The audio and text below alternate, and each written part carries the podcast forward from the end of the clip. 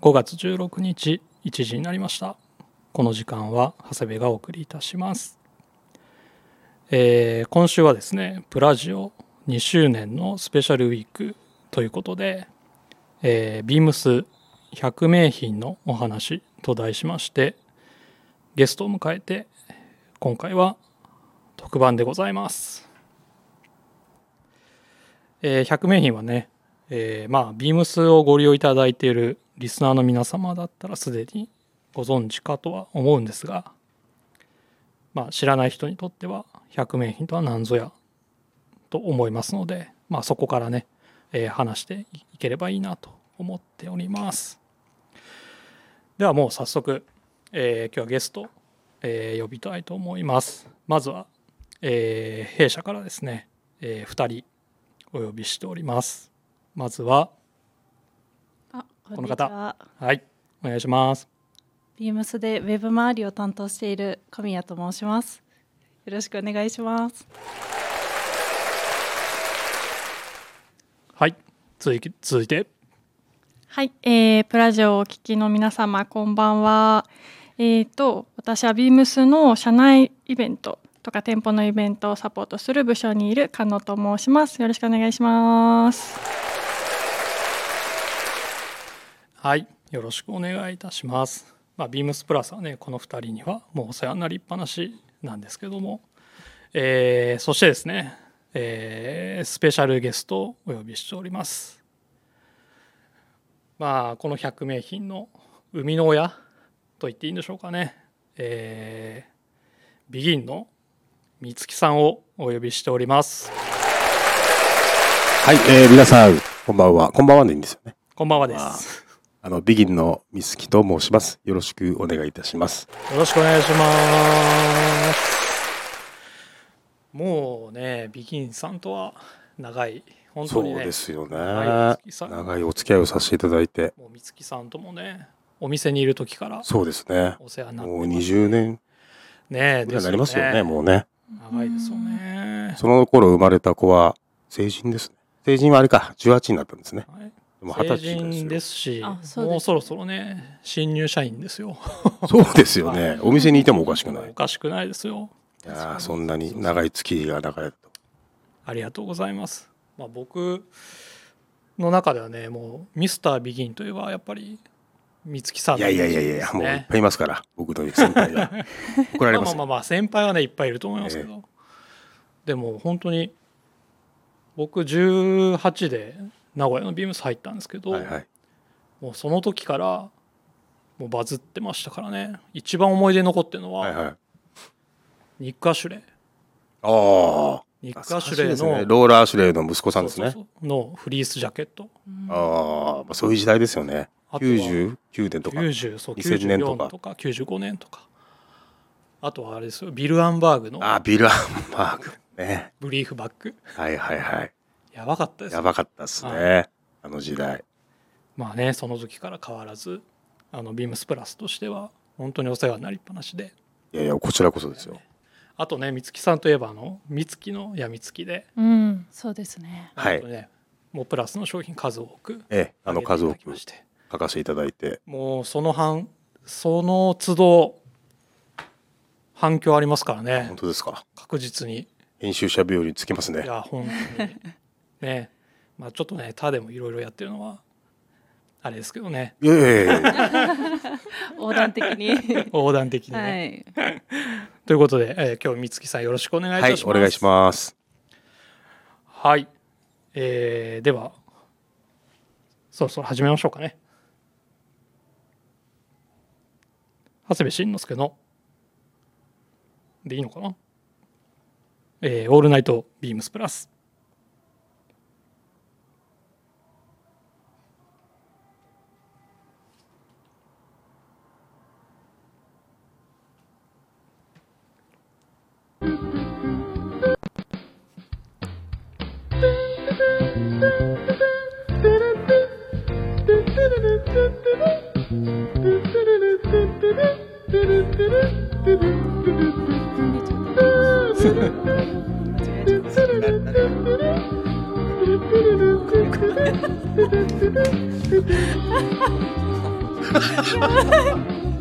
いいねこれ。めっちゃシュール。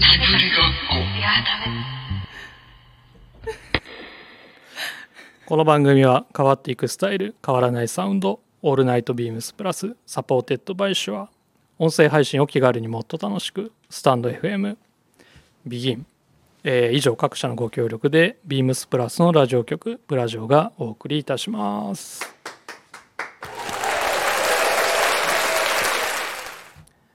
はい、えーでは皆様改めてよろしくお願いいたします。はい。お願いします。お願いします。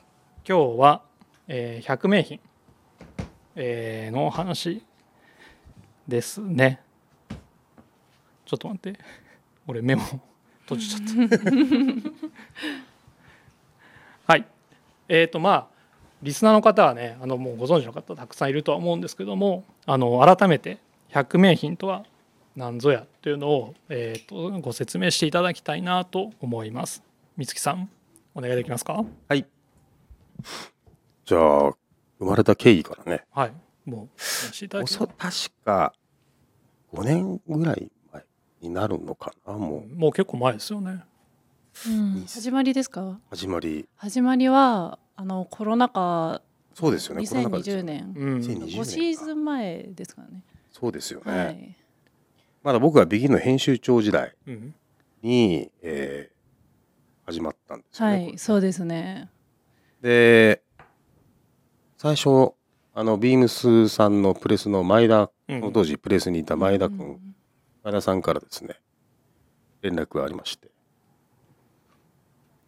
ちょっと面白いことができないかと。うん。いうところから話が始まってであのーまあラジオをご視聴の皆さんはねビギンもねうん。読んでいただいてる方多いと思うんですけどもちろんですあの BB100 っていうはいはいあのビギンの看板企画が、うん。えービギンベスト100というですねありまして、えーそれをですね、えースピンオフをしようというところから、えーまあ、ビビギンベスト100とビームスベスト100どちらも BB100 なんですよね。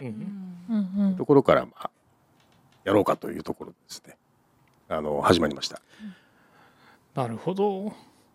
これ100逆にビームスの中から 100, 100個選ぶのって大変じゃなかったですか？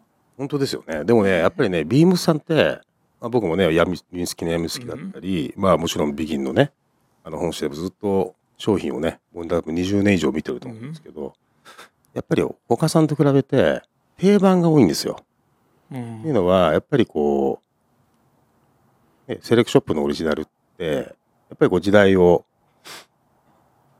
時代が変わるごとに物も変わっていく。はいでなかなかね、ないと思うんですよ。あの、同じ商品がずっとあるっていう。まあもちろんね、あの、アップデートはしてますけど、そういうものってなかなかね、実はなくてう、んでビームさんってね、多いんですよ。うんそれほどやっぱり、あの、支持されているものが多いという、裏返しだと思うんですけど、うんなのでね、非常に選びやすいですね。ああ安かったですか？安いですね。もちろんね、もう膨大な商品の中から選ぶんですけど、うんやっぱりその傑作がね、名作が多いので、非常に選びやすいというところはありますうね。うん。ん。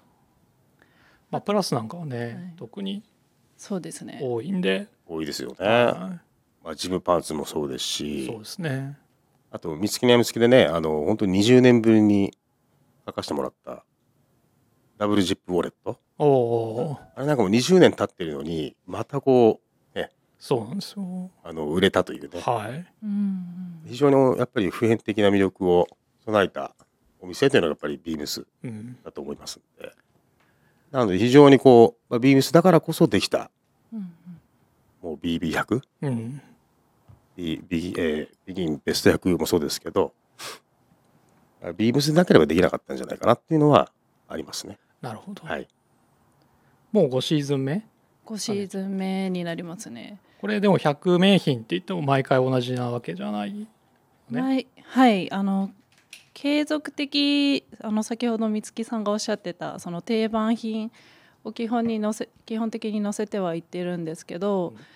なんかあのやっぱ洋服って結構あのシーズンによって仕様も結構どんどん。アップデートされて変わってってるので、うん。それをどんどん更新してってたりとかあとはあの時代というかうん。秩序に合わせて、あのテーマなども変えて選定したりとかっていうのは少しずつしてってるって感じになりますかね。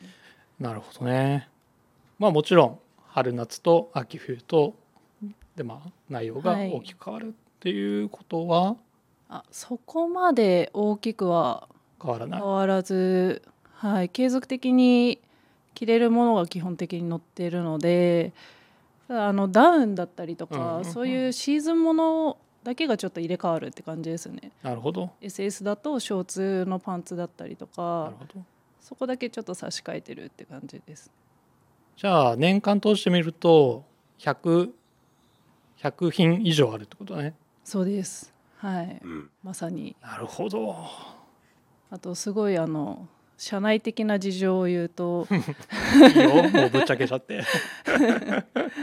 なんかあのそのさっき言ってたプレスの前田さんと作ったっておっしゃってたんですけどその前田さんから聞いた話だと定番品にフォーカスさあのフォーカスされるコンテンツが今までビームスになかったっうん。ていうのがあったのでなんか今回美月さんにお願いしてそのビギンさんに編集してもらって定番品をフォーカスしたコンテンツを作りたいってことで始まった企画ではあったっていうのは聞いてました。おう。うん。はい。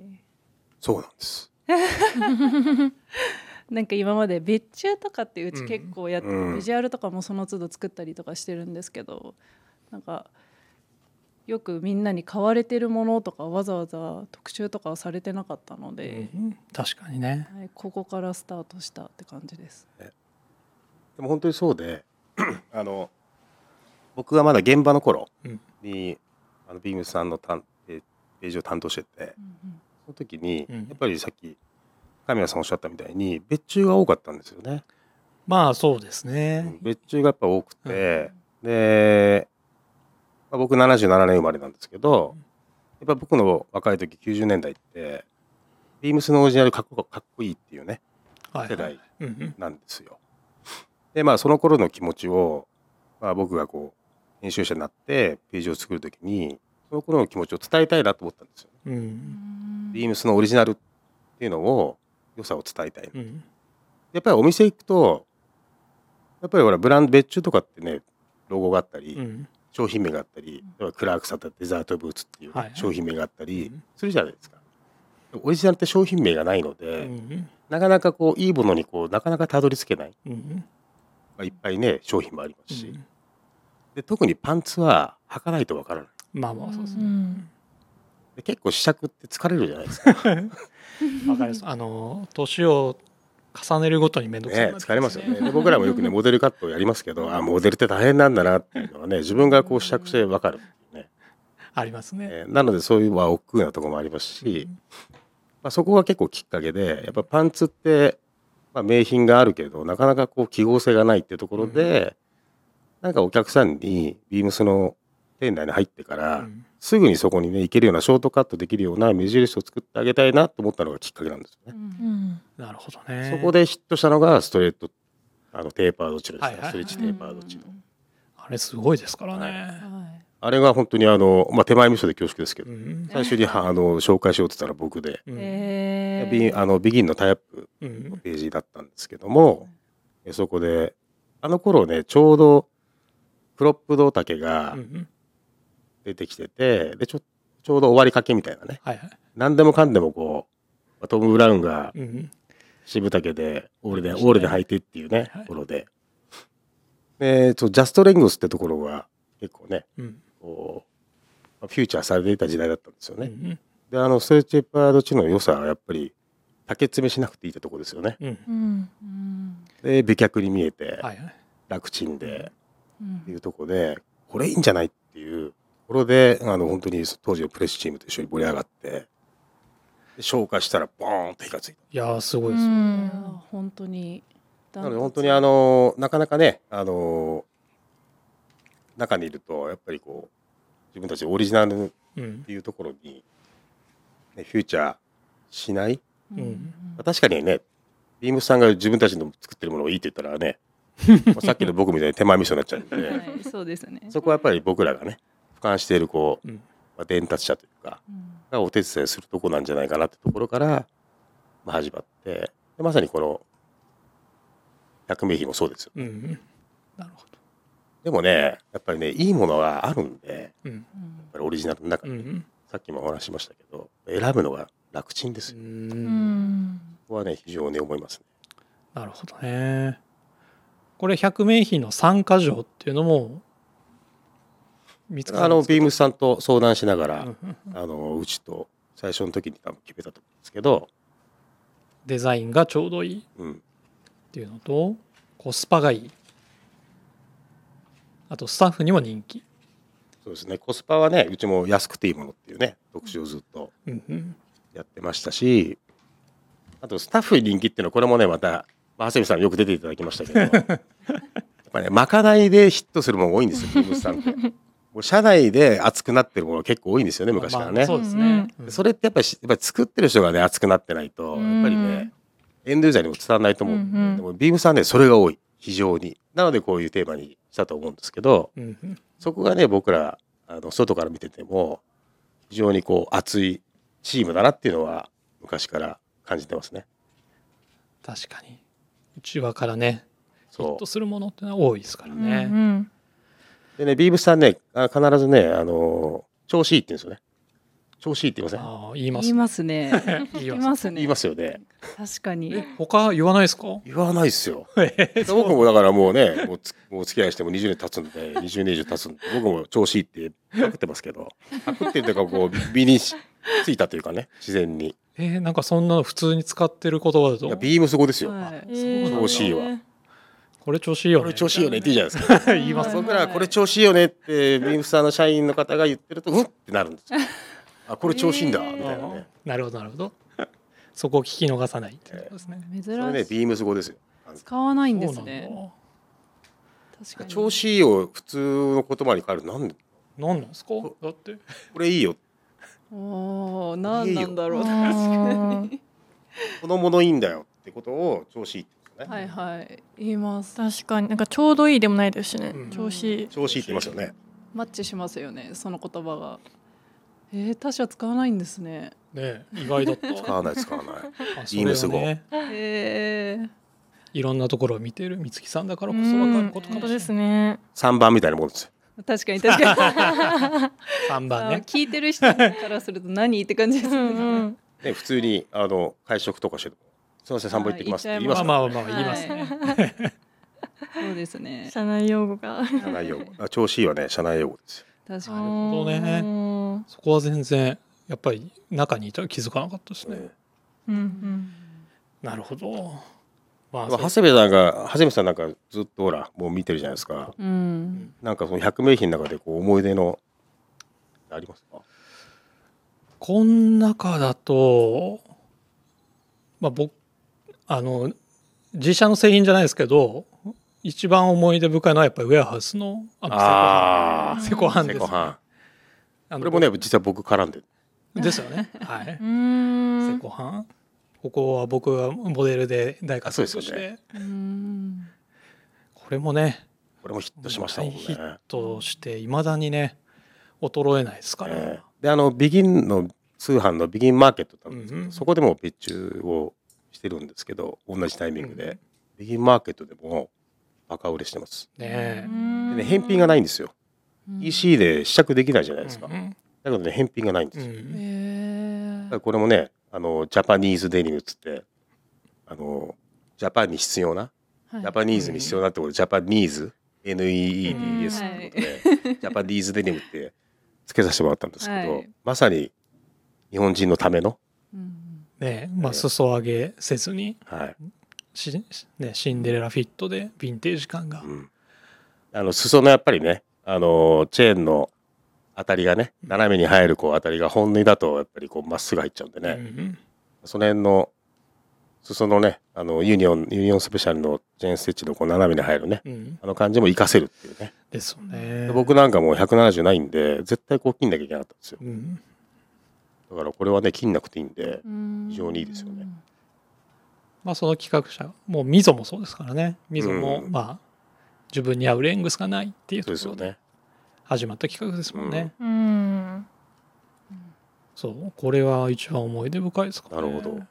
確かに。確かに長谷部さん着用イメージありますね長谷部さんスタイルいいからな。はい。いえいえモデルですもんね。ええ。そんなことないですよ。原宿の久保田正信あ久保田ええ？年信です。年信確かに。初めて聞きましたけど。初めて聞きました。呼んでましたよね僕ね。原宿の久保田敏信そういった風に呼ばれてたんですね。え美月さんはこの100名品の中からなんか思う感慨深いアイテムとかあったあったらするんですか？いやもういっぱいありますけど。まあさっき言ったそのストレッチテーパー紙のうん。そうですし結構やっぱ闇見つきの闇つきで書かせてもらってるものと結構重複するとこあるんですよねやっぱりね。そうですね。ええまあ、スタンダードサプライもそうですしね、はいこれ前回64品目で書かせてもらったんですけど、はい。もありますし、まあ、ダブルジップウォレットじゃないですか、うーん。ここれまさにだって僕新人の時でしたから。うん。うんうん2000年ぐらいですもんね。うん。そうですね。もう。プラス始まって。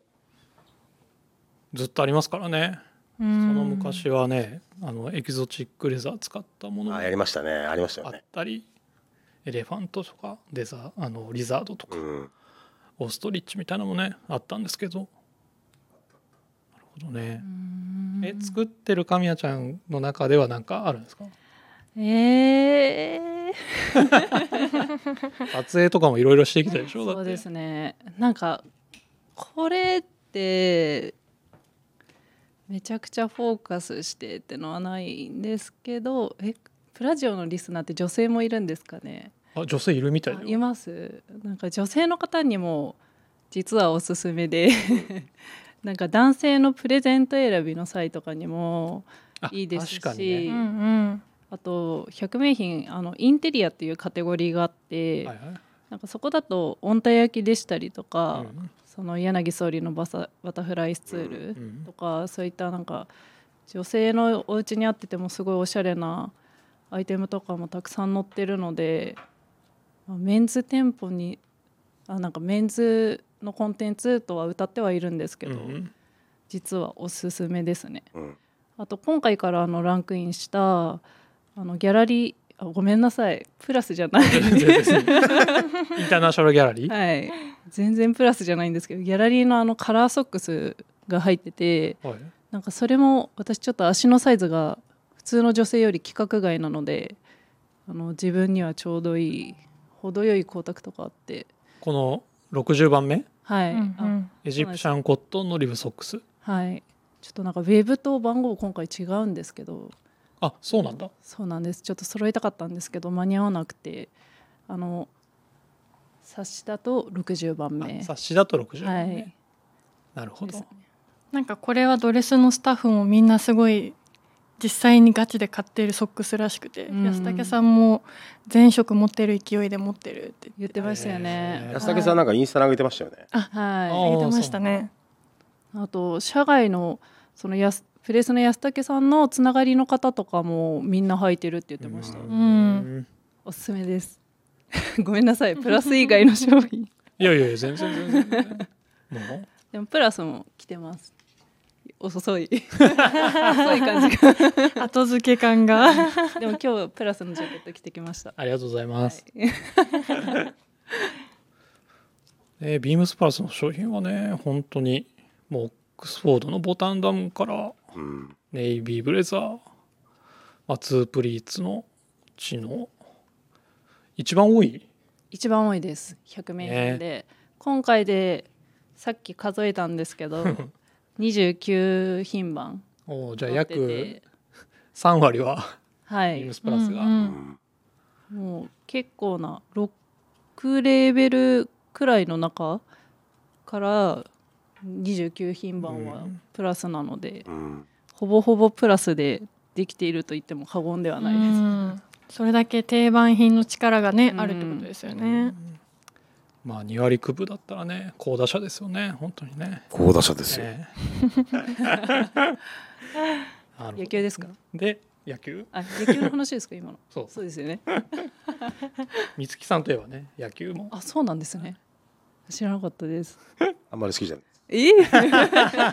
絶対嘘じゃないですか。今回で、えー、とこの百名品の冊子僕ら今手元に、えー、と持ってお話ししてるんですけども、えーとはい。冊子が初めてできた、はい。そうです。そうですね。今シーズンから初めて18日より各店舗に配布するんですけど。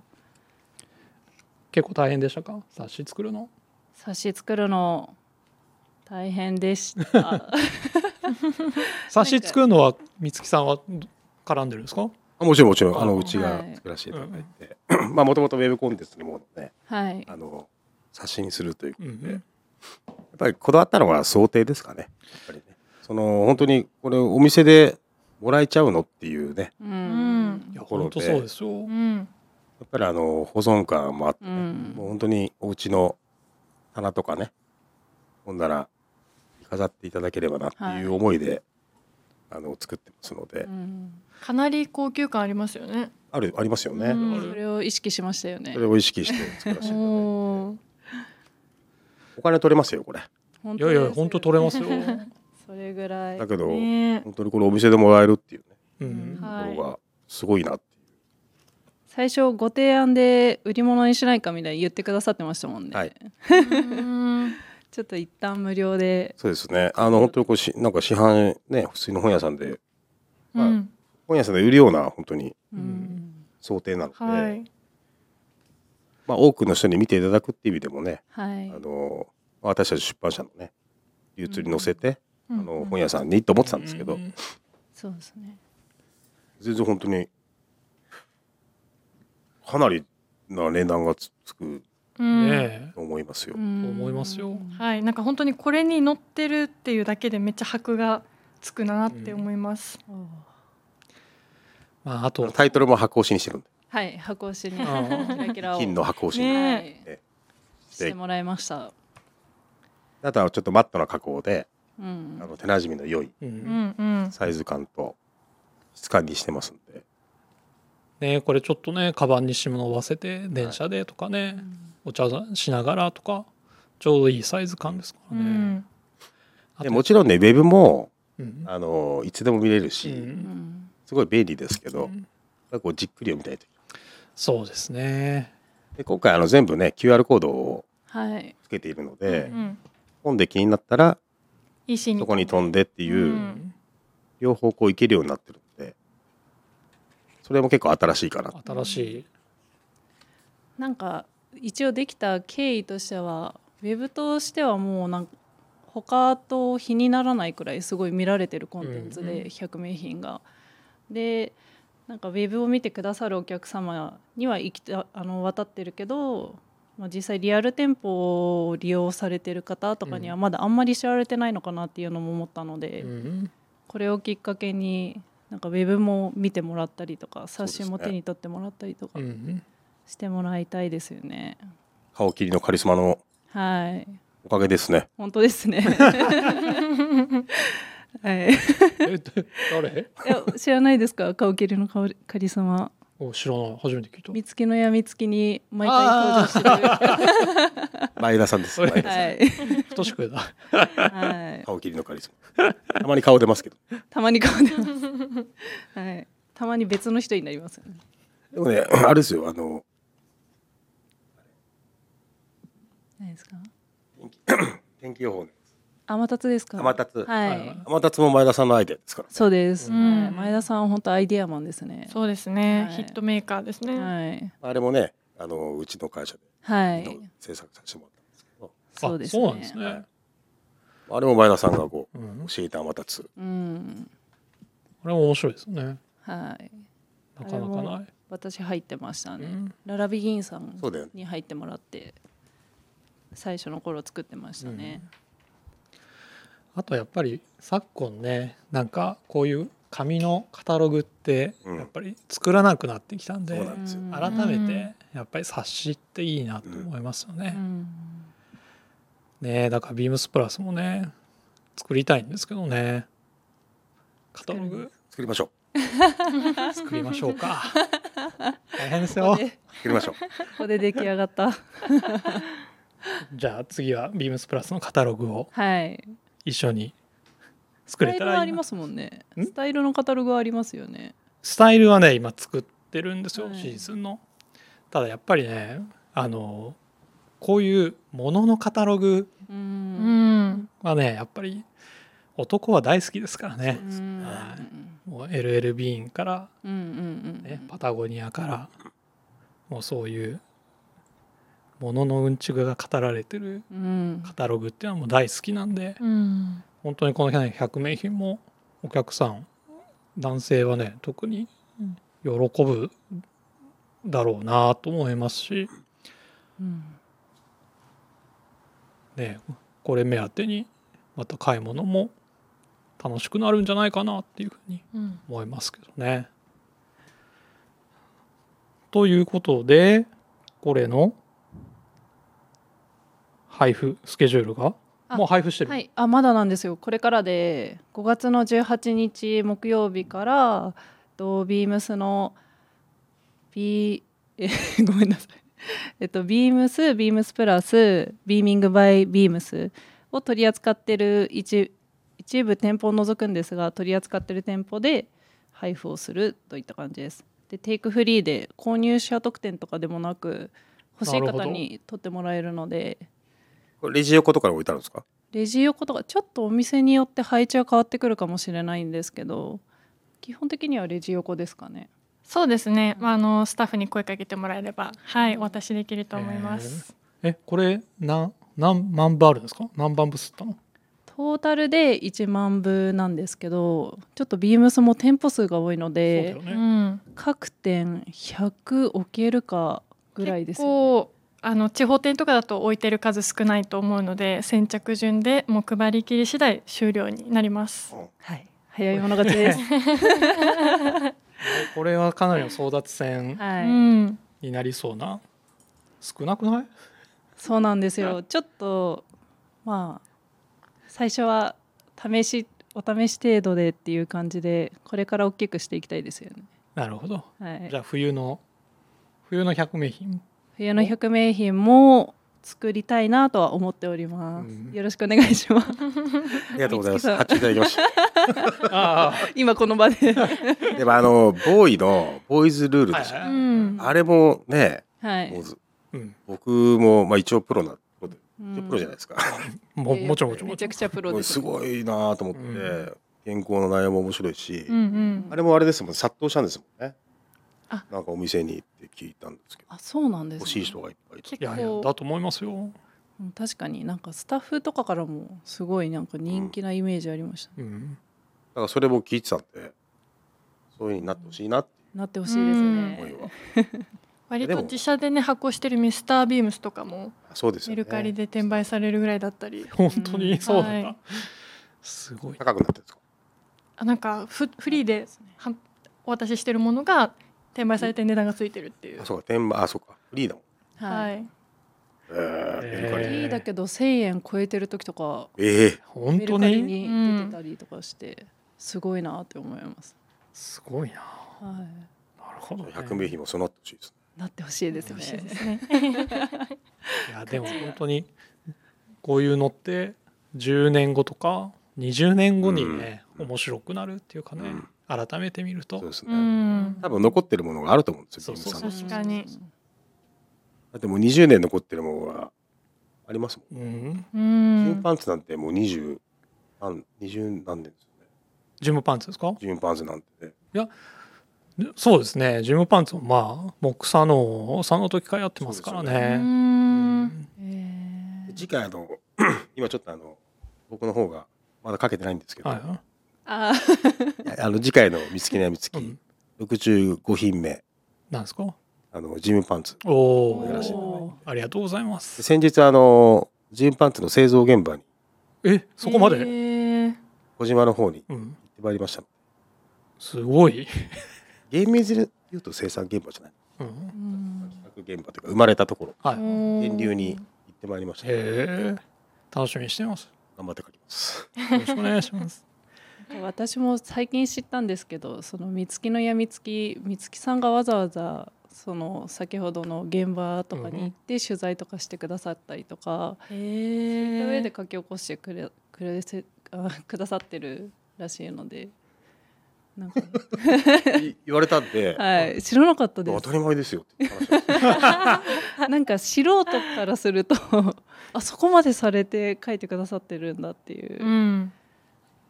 そうです。ありがとうございまさす。がす取材しないと書けないですもん僕もだって。えまあだから反響も大きいんですよ。ーはい。本当に。いや本当すごいですもん。その出て翌週の、まあ、僕マーチャンダイザーなんではい。売り上げ毎日見るじゃないですか、もう本当にあからさまですからね。前回のスタンダードサプライもそお。こうおー。そのやみつきに上がった翌週う、が、うん。すごいですね。嬉しいな。カメちゃん出たからじゃないの？あ私もちょっとちらっと出ましたえー モデル。はいあの一瞬だけまあその時は何人か使ってたんで、うん。ちょっと後ろ向きとか出てましたへえ。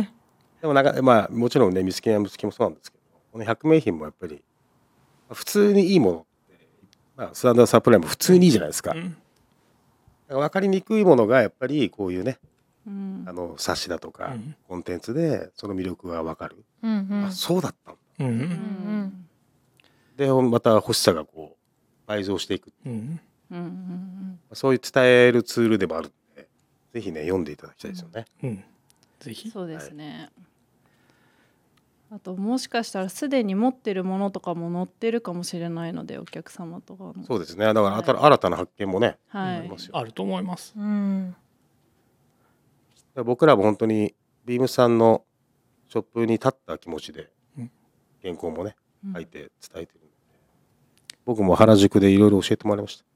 朝代さんにもいろいろ教えてもらっいえいえいえもたでもそこがやっぱりねビームスの良さでもありますしう、うね、ん、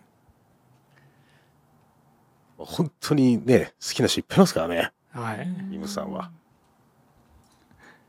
ねえ本当にもうなんて言うんだろうな。思い返せば本当にいろいろ三月さん経由でヒットしたなと思って。サンシャインリーブスとかもね。ああえありました。行きましたもんね。裏裏のスタンプのね、うん。来ましたね。ロー。マスタイル。う行んきました行きました。あれもあのー実際現場までね。ね現場行きましたもんバイヤーさんについていって。へー俺も行ったことないのにえー、すごい。そうですね。めちゃくちゃ足を運ぶんですね。編集者の方は。そうですねねまあそこがまああの正しい情報を伝えるための、うん。まあ、原点というか、うんそれがないとねうん。説得力ないですよねうん。ねやっぱり生で聞いた情報ってすごいですよやっぱりうん。いやまあそれはわかります。うん。サンシャインリーブスなんかのそのスタンプワーク僕ら見ましたけど、うん。あれ動画なんかで上がってんじゃないかな。上がってましたっけ？じゃあビギンで上げた記憶がある。まだ見れます神業ですよ。うんうんうん。早くて正確。ねそれ実際見てるのとね。見てないのとはもう全然。全然ね違います、ね運命の差がありますからね。あでもこういうふうにねビームスのバイヤーさんも足を運んで、うん。うんね、買ってきてるんだなっていうところを見るだけでもね、うんうやっぱんりこうすごいな。うん。ですね。あとオリジナルの企画企画の方にも僕電話取材とか実際へえお話をするんですけど。生産チームに。そこまでしてるんですか？すごい取材力ですね。そうかあの大体あの例えば店頭に行ってうん。ヒットがあって、うんこれいいいいじゃんって思うじゃないですか、うん。僕必ず触診するんですけど。はいはい。まずこう生地感を触るわけですよ、うわっ。グッとくるじゃないですか。でメイドインタイランドになってると、あ大川さんかなとかね。それまでねちょっとあのやっぱり分かるんで、うんあれなんですけど。うちのね。作り手が見えてくる。すごい。ビームスプラスのニットカット番長ですよ、うん。もう大川といえばね、うちの企画の方まで把握されてるなんて。うん。すごいです。ありがたい限りですうん。今後この100名品なんか展望みたいなのあるんですか？今後もっとこうしたらいいとか？展望ですか？おなん冊子まで作って QR コードまでつけちゃって、この先どこまで行くんですか？なんかあの百名品って今 EC メインになっうん。うんてるところがあって、EC だとどれが百名品かってそのペ商品ページを見るだけでもバッジがついてるんで、うんうん。分かるようにはなってるんですけどなんか今後リアル店舗でもうん。どのアイテムが百名品なのかっていうのを見える化していきたいなっていうのは思ってるんですよね。まあ確かにね、店頭にいらっしゃるお客様にうなんんかどれが百名品かっていうのが分からない状態になってるので、うん。うん、確かに。はい、それは展望としてあります、ね どうですか？いや素晴らしいと ですぐ分かったらさっきのね、はいストレッチテーパードチルの話じゃないです分かりやすいけど、ですよね。そうですね。すぐいけるじゃないですか。あこれもういいもんなんだっていう。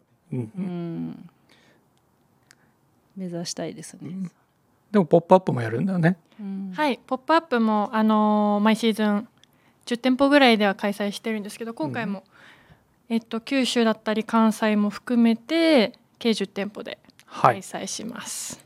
5月？これも18日から、はい、18日から28日まで開催します。でやっぱりなんかこういう定番品のコンテンツって、まあ、エントリーユーザーに向けてすごい訴求できるものだなと思ってるんで、うん。なんか本当はこうビームスを飛び出して社外のあー。催事的にやってみるとかっていうのもまあゆくゆくできたらいいなとは思ってます。うん。確かに。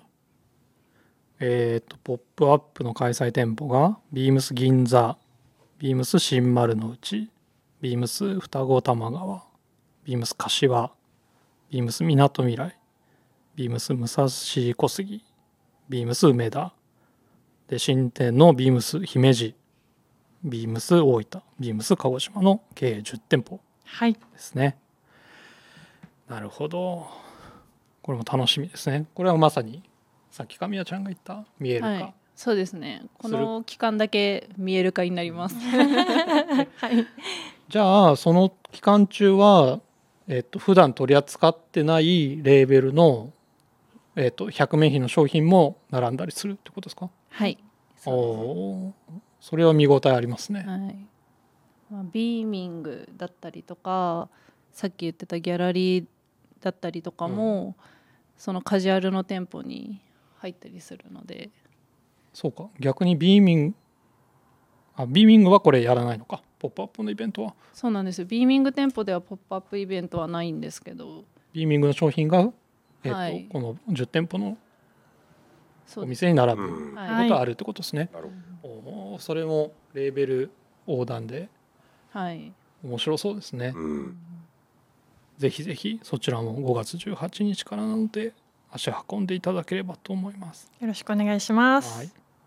でもこれからあれですよねその今はねビームス100名品自社ですけど、うんもうセレクトショップって視点でうん他のねメーカーさんのもの。っうん。ってていうのを100名品うん、してね、プライズ化していくみたいな。面白いですよ。うん、それ面白いです、ね。セレクトショップの視点で、うん確かに。面白いビームですスが選ぶ本当に。うん。100、個、うんトレンドじゃなくて、まあそれもね多分ビームスプラスが一番 あるんでしょうけどね。自信持って、はい。ねそう。だからこれ実は、えっと、2割29%か。い。29品番入ってるけど、あの全然い入れ足りなくてまだあるの、へー。まだあるのにん。入りきらなくて 僕あの別企画で「あのネクスト100名品」っていうコラムを月1回書いてるんですよ。えあのメルマガのビームスプラスが好きな、えー買っていただいている方にあのメールマガジンを送ってるんですけど、ええ。そこにあのビームスプラスタイムスっていううん。新聞を月1あの発行してるんですよ。あのあ見たことないですか？見たことない？ああのーちらっと見たことあります。そうそういうビームスプラスタイムスっていうのをあの毎月1回発行しててそこの中にあのネクスト100名品ということでこっから漏れた100名品たちを、えー、そのコーナーがあることちょっと知らなかったです。すごい。あのここには入らなかったもの紹介したりしてるんで、そうそう。今何品目の聞きしたんですか？えっとねもう丸2年なんで2020品ぐらいやってますよこの中に入らなかったやつが。はいはい。だからね、プラスだけでも100名品のカタログが作れるぐらい。うんうん。あそうですよね。そうそうそう。うんビームスプラスはあるので。でも三月のやみつきでもかなりプラス率高いんじゃない。高い。そう思います。めちゃくちゃなんかプラスな横断の企画ではあるんですけど、ちょっとプラス色強強いというか、そうそうそうはい。あのま前田君からよく連絡ありますもん。うん。なんかないですか？うん。次なんかないですか？みたいな。多分語れるものも多いですよね、うん。プラスって。うん。そうですね。背景があるものが多いイメージですね、だから選ばれやすいんですかね、うん。引き続きここにね割り込んでいけるように。頑張って。コラボしましょうコラボ、ねねやるやりましょうよ。これはもう。もうここでねはい。今仕事が3つぐらい決まる。確かに。さすがです。売れちゃう会議が。よろしくお願いいたします。はい。ということで何かお伝え忘れてることございませんか？100名品関連で。大丈夫ですか？お二人とも。水木さんも。大丈夫ですかね。はい、ということでじゃあえっ、と100名品の話はちょっとここまでとしてあのビームスプラスのはい。ラジオですね、はい。えっ、と実は毎週ウィークリーテーマはい。というのがありまして、えーそちらにねちょっとサクッとあの皆さんに語ってもらおうかなと思います。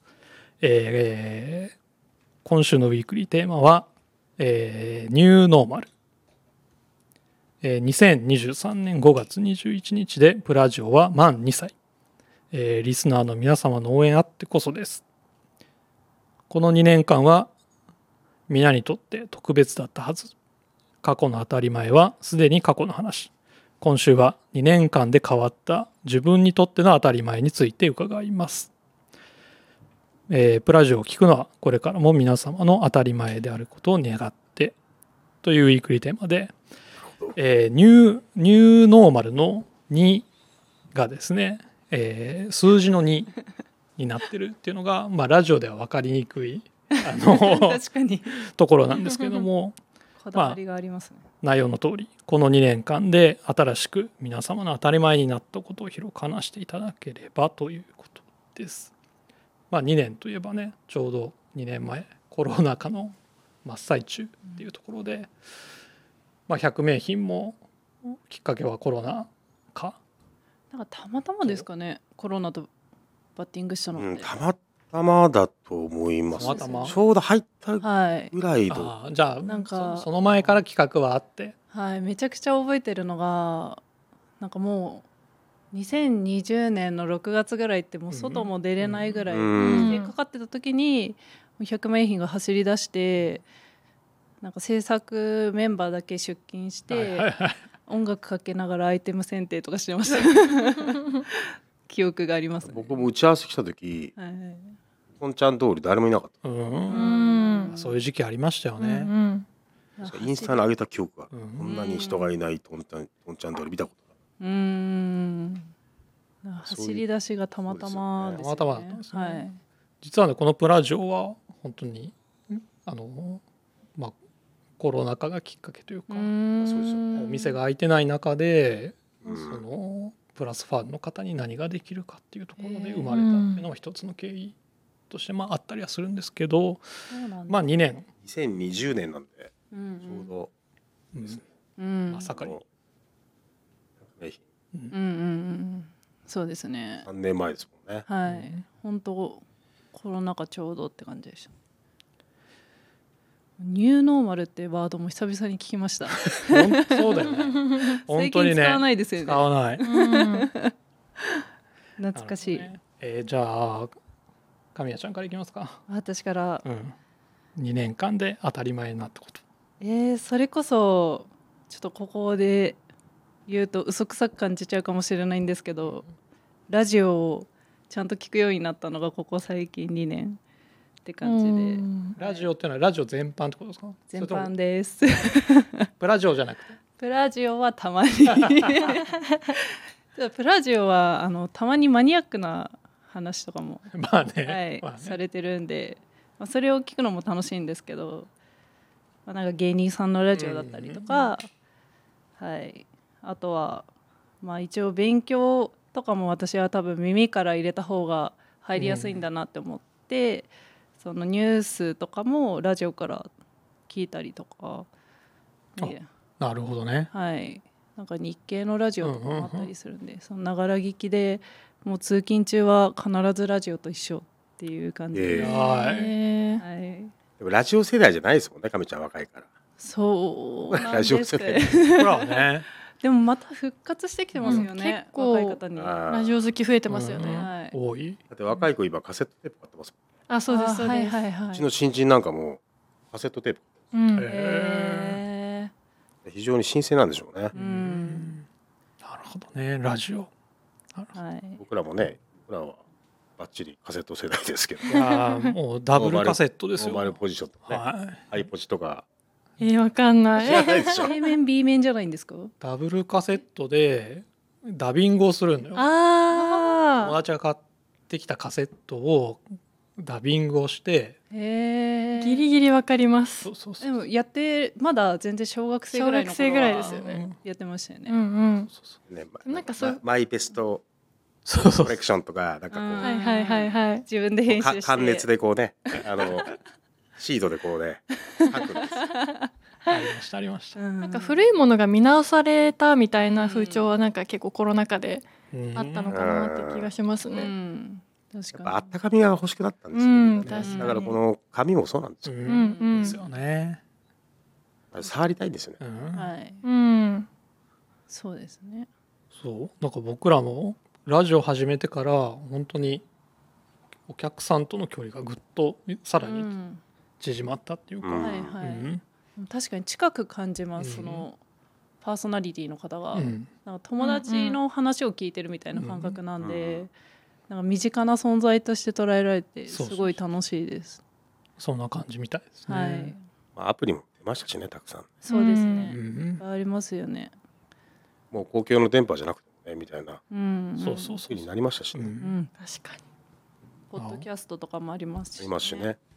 なんかプラジオも最初は YouTube の音声配信とかでうん。やりましたよ。う。んへーまだスタンド FM に出会ってない時、そうなんですねそうへえなるほど。ラジオですね。はい。あかのちゃんは？私はでもさっきちょっと溝端さんともこの話してて、まあ、やっぱり働き方とかすごい変わったよね、うん。でそれがなんか当たり前になったよねみたいな、うん。まあ、リモートワークとかもね当たり前になったり結構もう地方に移住しちゃう人とかもね増えたりとかして、うんなんか今後もなんかそういう自由に働けるようにどんどんなってたらいいなーっていうのはちょっと思ったり、うん。あとは個人的には私コロナ禍に孤独のグルメにめちゃくちゃハマって松重豊さんのラジオそれこそ聞いたりとか、うん。今も孤独のグルメ毎日見てて、うん。見てないやつとか。そこで結構食にこう興味を深めたりとかなんか結構松重豊にハマって継続してる2年間でした。渋い、はい。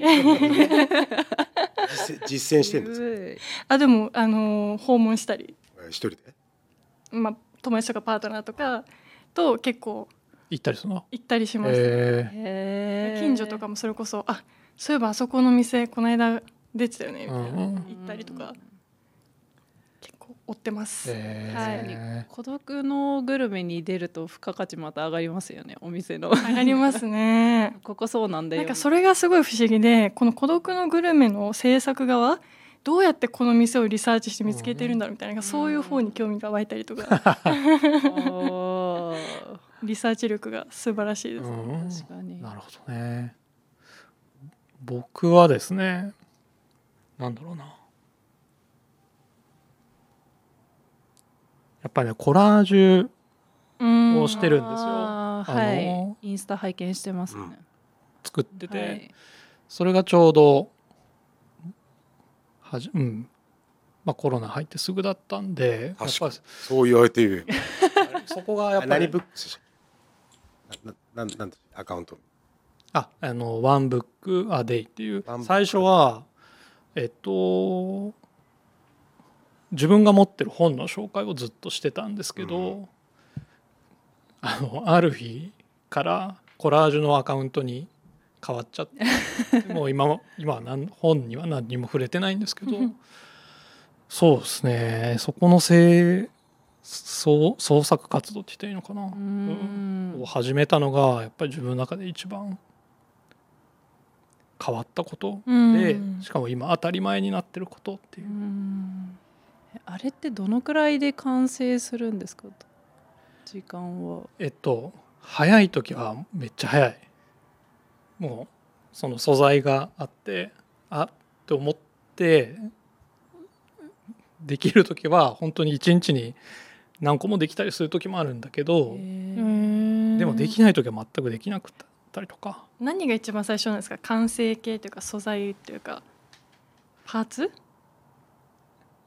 えっとねとりあえずバーッと持ってるあの40年代から60年代ぐらいの洋雑誌「まあ、ライフ」とかえっとナショナルジオグラフィックとか、まあ、そういうのが多いんだけど、まあ、それをねパラパラパラパラパラめくりながら、うん。なんか面白そうな素材があったらなんかこれと組み合わせたら面白いかなみたいなとかおー。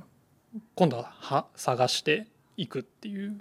どんどん足していって。そうそうそうそう結局普通の絵だと面白くないわけだから、うんうんすごいギャップが出るものなんだろうなとか、っていうのを探していってでまあ切って合わせてうんまああとは背景どうするかとか、うん。そういう感じなんだけどそうそうそうそう。めちゃくちゃ細かいですもんねあれ、ーうん。切り抜きがそうなんですすごい。ええこと始めたなと思いました。なんかもうアート売るのかななって思いました。はい。ね展示とかできそうですもん。いやいやいやだからそれもやったん。あやったんですね。そうそうそうそう。でしたね。それもやって。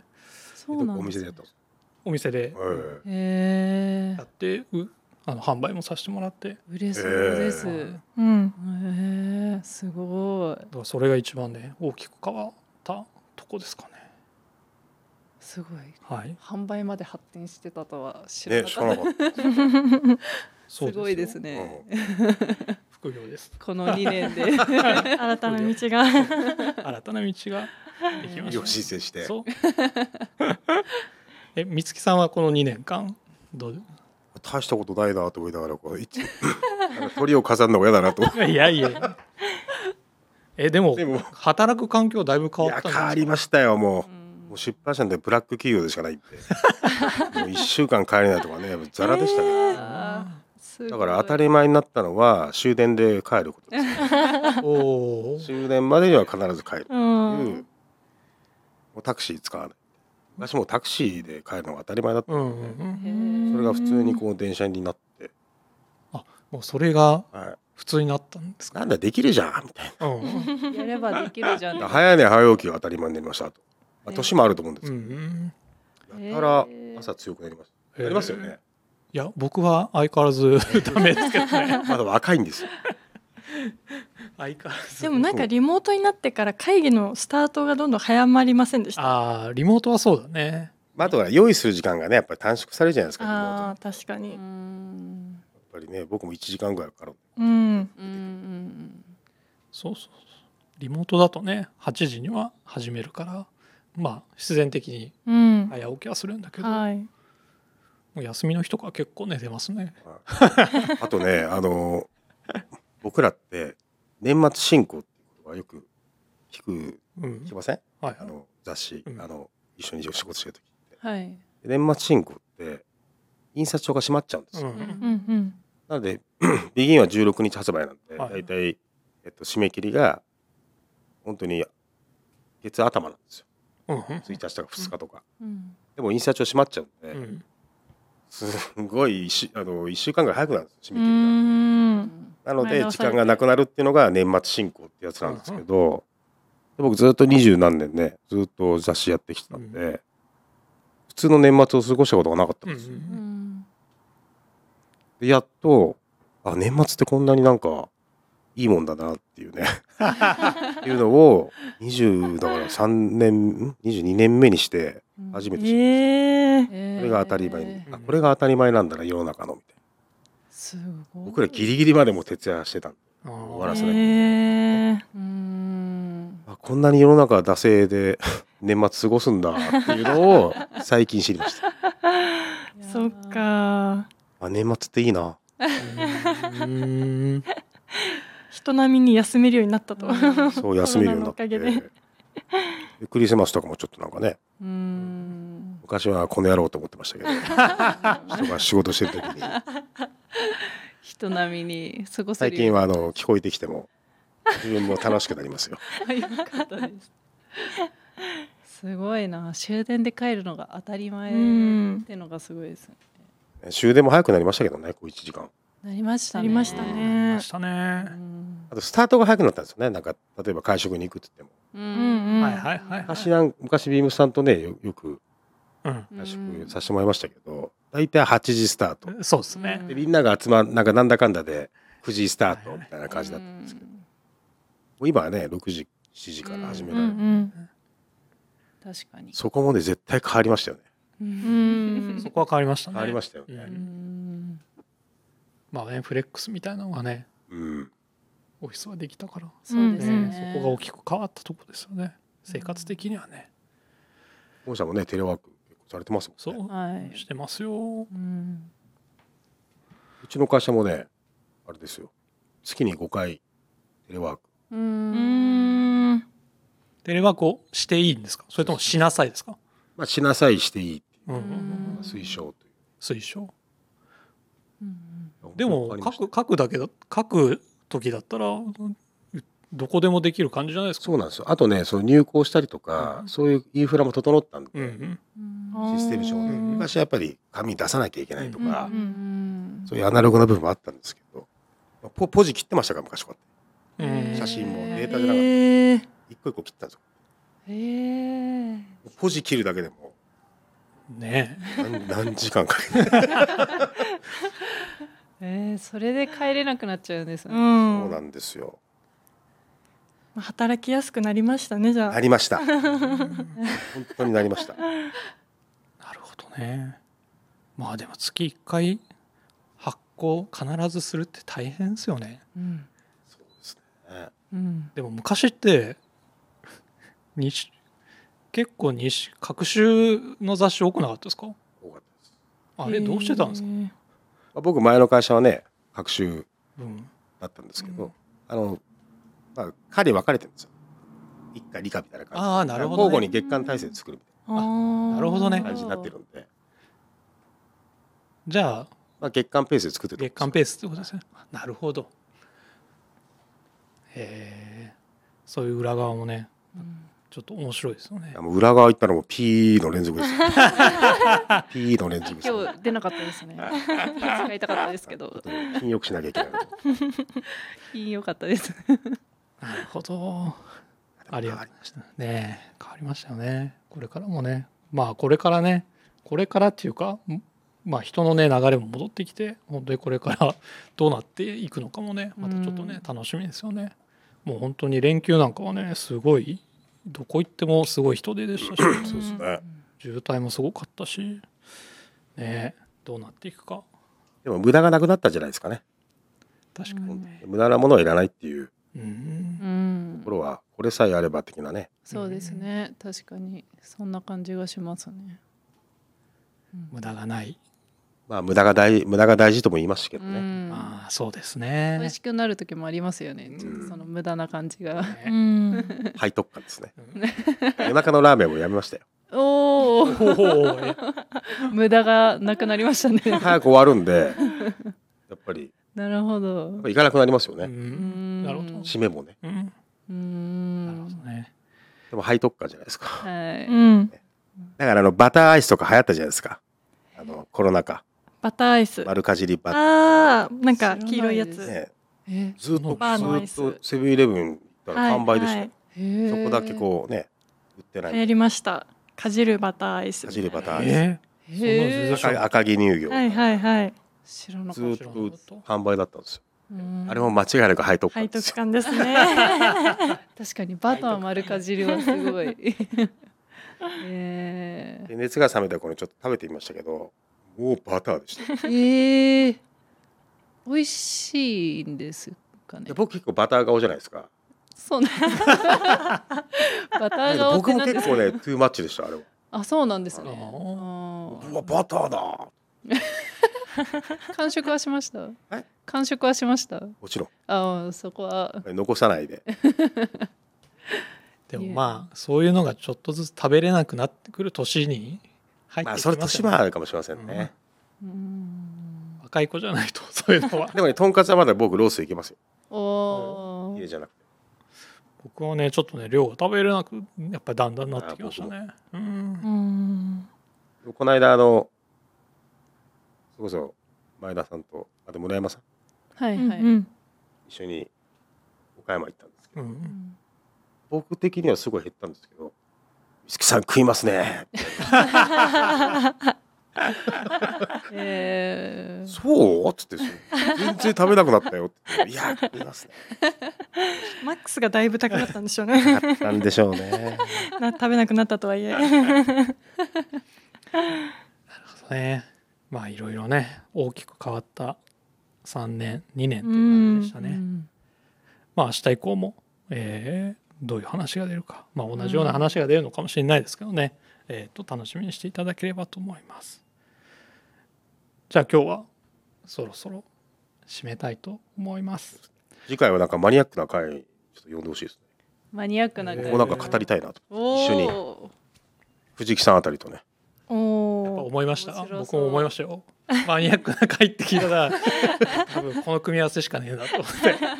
もう野球の話しかしないですよその時。いやーあんまあんまり好きじゃないね藤木さん好きっすからね。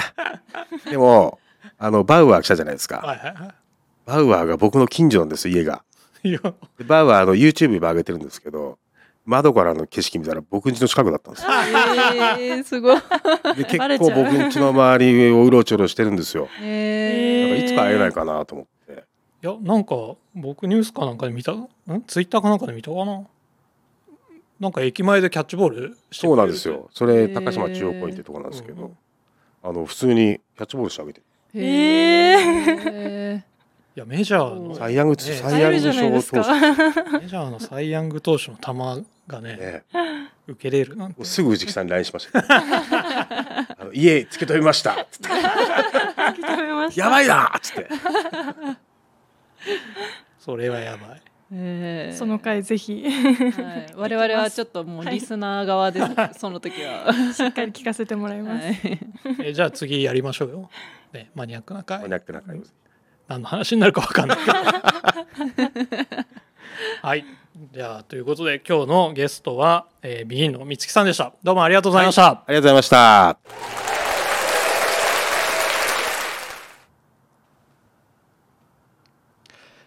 はい、えーレターを送るというページからお便りを送れます。ぜひ、ラジオネームとともに話してほしいことや、僕たちに聞きたいことがあれば、たくさん送ってください。メールでも募集しております。メールアドレスは bp.hosobu.gmail.com bp.hosobu.gmail.com ツイッターの公式アカウントもございます。beams アンダーバープラスアンダーバーまたはハッシュタグプラジオをつけてつぶやいていただければと思います。そして新たに、えー、インスタグラムの公式アカウントが開設されました。アカウント名は beams アンダーバープラスアンダーバーアンダーバー放送部、えー、beams アンダーバープラスアンダーバー hosobu です。えーアンダーバー、ビームスプラス、ビームスプラスのプラスの後、アンダーバー2つですので、えーそれお気をつけください。ぜひフォローをお願いいたします。えーでは明日のスキマプラスも楽しみに、えーしてください。それでは今週はこの辺で、また来週。